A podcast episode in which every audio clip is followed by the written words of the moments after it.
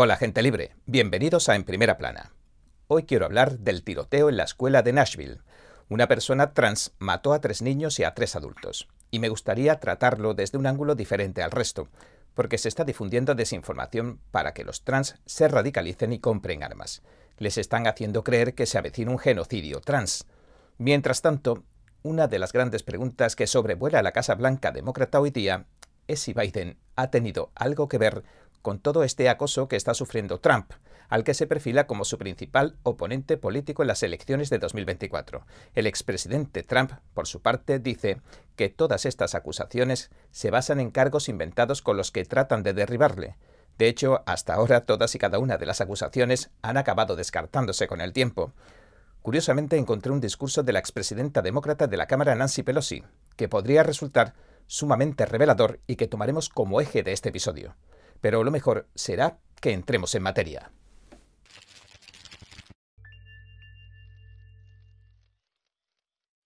Hace ya algún tiempo, la expresidenta de la Cámara Pelosi hizo algunas revelaciones ciertamente inquietantes, que me gustaría que escucharan antes de entrar a analizar los hechos que bien pudieron provocar la masacre de la escuela Covington.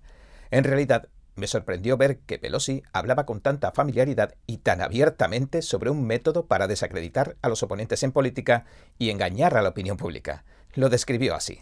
Es una táctica de distracción. Es como una profecía que hacemos que se cumpla. Demonizas a alguien y luego lo usas para lo que llamamos redondear el descrédito. En términos políticos lo llamo redondear la difamación. Es decir, cuando difamas a alguien con falsedades y todo lo demás, y luego lo tienes que vender, para eso lo escribes y dirán, mira, tal y como se informó en la prensa pasó esto, esto y esto. Así que la prensa, al informar de la difamación, la legitima, lo que se llama el redondeo de la difamación. Entonces ya pasas a venderla y la prensa informa sobre la difamación que habíamos lanzado. Es una táctica y es evidente. Vaya, absolutamente estremecedor, ¿no creen? Creo que esto solo puede darse en un periodo de la historia tan cínico como el que vivimos hoy día. Pero de lo que quiero hablar hoy es del asesinato en masa en una escuela de Nashville que llevó a cabo un desquiciado trans, o una desquiciada trans. En realidad, el FBI pudo haber sido el causante y el instigador de la trágica catástrofe. El FBI publicó sus estadísticas de criminalidad, las cuales muestran cifras manipuladas. Y se las voy a mostrar a todos ustedes. Y vamos a ver exactamente cómo manipularon todos esos números. Lamentablemente, los principales medios de comunicación, de los que hablaba Pelosi, hicieron circular toda esa información falsa para crear la falsa sensación de que estaba sucediendo un genocidio trans, y la gente enloqueció. Esta gente se comenzó a armar, se empezó a organizar en milicias y entonces sucedió esto. Por eso quiero aclarar todo esto, para que sepamos lo que ha pasado exactamente, porque los principales medios de comunicación no son de fiar. Hablando alto y claro, el FBI falsificó datos y luego, por supuesto, asustó a la gente. Esta es una visión general de lo que pasó. Pero vamos a entrar en los detalles y si da tiempo también quiero hablar del llamado Día Trans de la Venganza. Creo que se había programado, en realidad, para esta semana o para la que viene. Es una manifestación ante la Corte Suprema. Es decir, que todo esto sigue tomando forma. Y por supuesto, no es algo que resulte tranquilizador lo de esta manifestación, dado el reciente atentado contra gente inocente en una escuela. Pido disculpas porque las noticias no sean más agradables, pero ¿qué se le va a hacer, no? Tenemos que ser honestos e informar de lo que está pasando, ¿verdad? Y dicho esto, gente libre, quiero hablar de lo que ha sucedido en Nashville. El Epoch Times lo informó así. Las dramáticas imágenes de las cámaras corporales muestran a los policías de Nashville apresurándose a detener a la asesina en la escuela cristiana. Pero no les mostraré el vídeo porque resulta perturbador. Aunque si quieren, pueden verlo en la web del Epoch Times. El artículo dice que el Departamento de Policía de Nashville publicó las imágenes de las cámaras corporales. Estas muestran el momento en que los oficiales disparan y matan a la asesina Audrey Elizabeth Hale, una antigua alumna transgénero de 28 años. Se le acusa de disparar y matar a seis personas el lunes, a tres niños de 9 años y a tres adultos de en torno a 60 que trabajaban en las instalaciones. Atravesó también a disparos las puertas de la escuela primaria cristiana privada, llevando consigo tres armas. Bueno, gente libre, Hablamos de una verdadera tragedia. Es algo terrible, impensable. Pero ahora quiero mostrarles lo que sucedió justo antes de esto, porque creo que esa es la verdadera historia. Vimos que estos grupos activistas trans estaban hablando de comprar armas, y vimos a medios de comunicación como el New York Times o Vice News o el Business Insider e incluso a movimientos políticos diciéndole a los grupos trans que compraran armas para defenderse. Resulta curioso observar que todos estos medios masivos, por lo general, se rasgan las vestiduras diciendo que están muy en contra de las armas e incluso abogan veladamente por prohibirlas. Sin embargo, ahora le decían a los trans que tenían que armarse ante una posible oleada de violencia en su contra. Los medios pintaban a las personas con sentido común, principios y valores, como los cristianos, como si se trataran de algún tipo de despiadado enemigo que vendría a arrebatarles la vida. De hecho, convertían a todo aquel que no aplaudiera y adorara el movimiento trans en una grave amenaza que quería matarlos. Esta fue, en definitiva, la línea oficial que siguieron las noticias de los principales medios de comunicación. ¿Y en qué se inspiró todo este engaño? Pues en el FBI. Vamos a ver lo que digo. Justo antes de que pasara todo esto, el FBI publicó estadísticas sobre la supuesta violencia que se comete contra los trans. Lo han dado en llamar el odio antitrans. Considero que esto es llevar las cosas un poco más allá, lo que llamaba Pelosi al principio del vídeo, el redondeo de la difamación, es lo que estamos viendo. De hecho, vamos a ver cómo funciona lo que reveló Pelosi con este ejemplo. En primer lugar, el FBI miente para establecer una versión oficial falsa de los hechos. Falsifica unas estadísticas para tratar de crear una alarma entre la población de incautos y de transexuales transgénero los alarma de que se está llevando a cabo un genocidio en su contra, tergiversando los números. Y luego incluso se atrevieron a sacar conclusiones falsas sobre esos datos que habían falseado previamente. Entonces los medios de comunicación publican la información legitimándola, antes de comenzar a difundirla de motu propio como una verdad oficial. Bueno, vamos a ver cómo llevaron a cabo el engaño de los números también. El Daily Wire hizo un buen análisis de todo esto. Dice que las estadísticas que publicó el FBI en 2021 sobre los crímenes de odio antitrans no sirven para afirmar que haya ningún genocidio. Dice que los estadounidenses que dicen sentirse transgénero fueron víctimas de 271 crímenes de odio en 2021. Además, solo unos cuantos de los crímenes son graves. En realidad, cualquiera de estas cifras, por ejemplo, esto último sobre la gravedad de los ataques por sí solo, bastaría para restar credibilidad a la cuestión del genocidio. Estos son los datos que el FBI publicó esta semana. De los 177 casos en los que se conocía la raza del agresor, 81 de los agresores eran negros, unos 60 eran blancos, 20 hispanos y un asiático.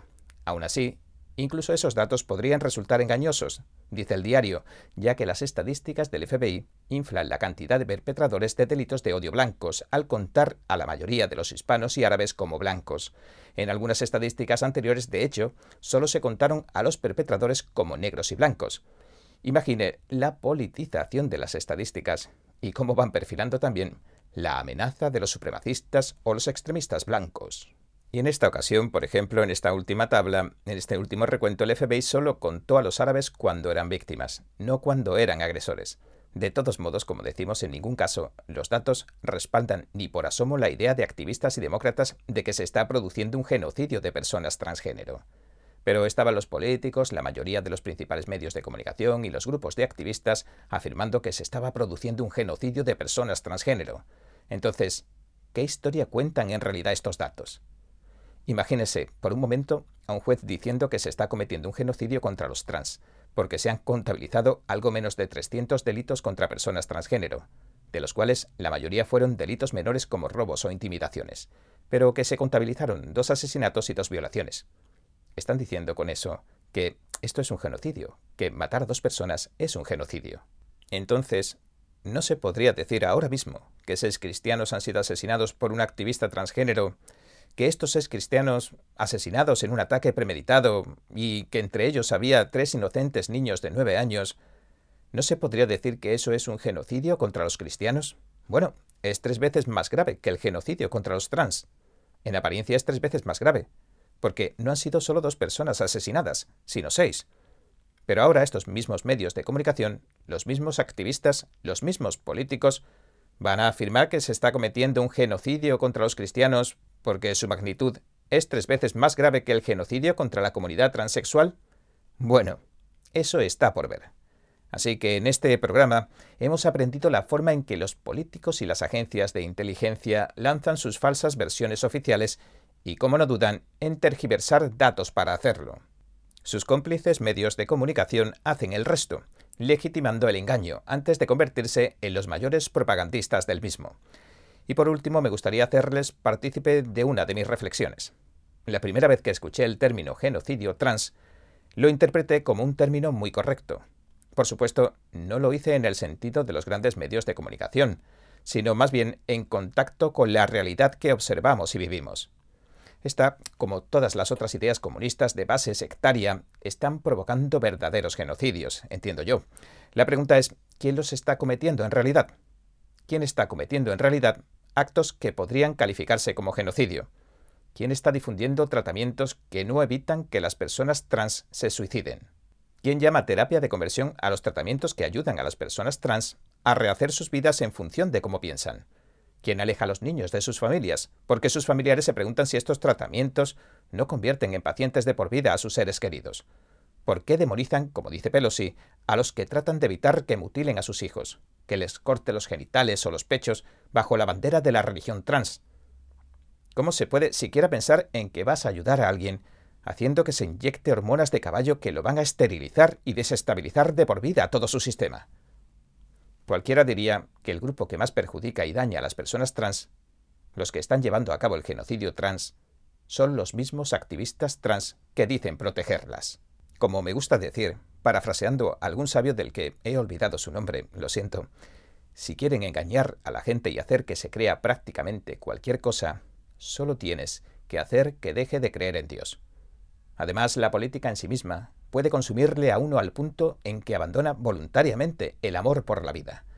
Es mejor que no nos enfoquemos demasiado en las perversidades de los que vendieron su alma al diablo o al Partido Comunista Chino, porque seguramente eso nos conduzca a la desesperación. Propongo otro enfoque. Vayamos a la fuente de todo, a Dios. No se desanimen. Menos quejas y más fe es lo que este mundo necesita. La fe es nuestro escudo. La fe nos traerá paz en estos tiempos tumultuosos. Y cuando digo fe, cuando hablo de fe, me refiero a distinguir de verdad lo bueno de lo malo, a retomar las sanas costumbres y las tradiciones. Este mundo posmoderno es un espejismo, y si dejamos que nos lleve, vamos a conocer de veras lo que es el sufrimiento.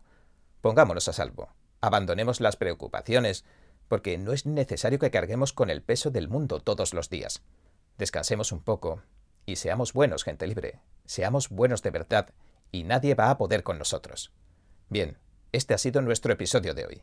Gracias por sintonizarnos. Si le gusta nuestro programa, por favor, no olvide darle a me gusta, suscribirse y compartir este vídeo con sus amigos y su familia, porque todo el mundo merece conocer los hechos. Una vez más, gracias por ver en primera plana. Nos vemos mañana.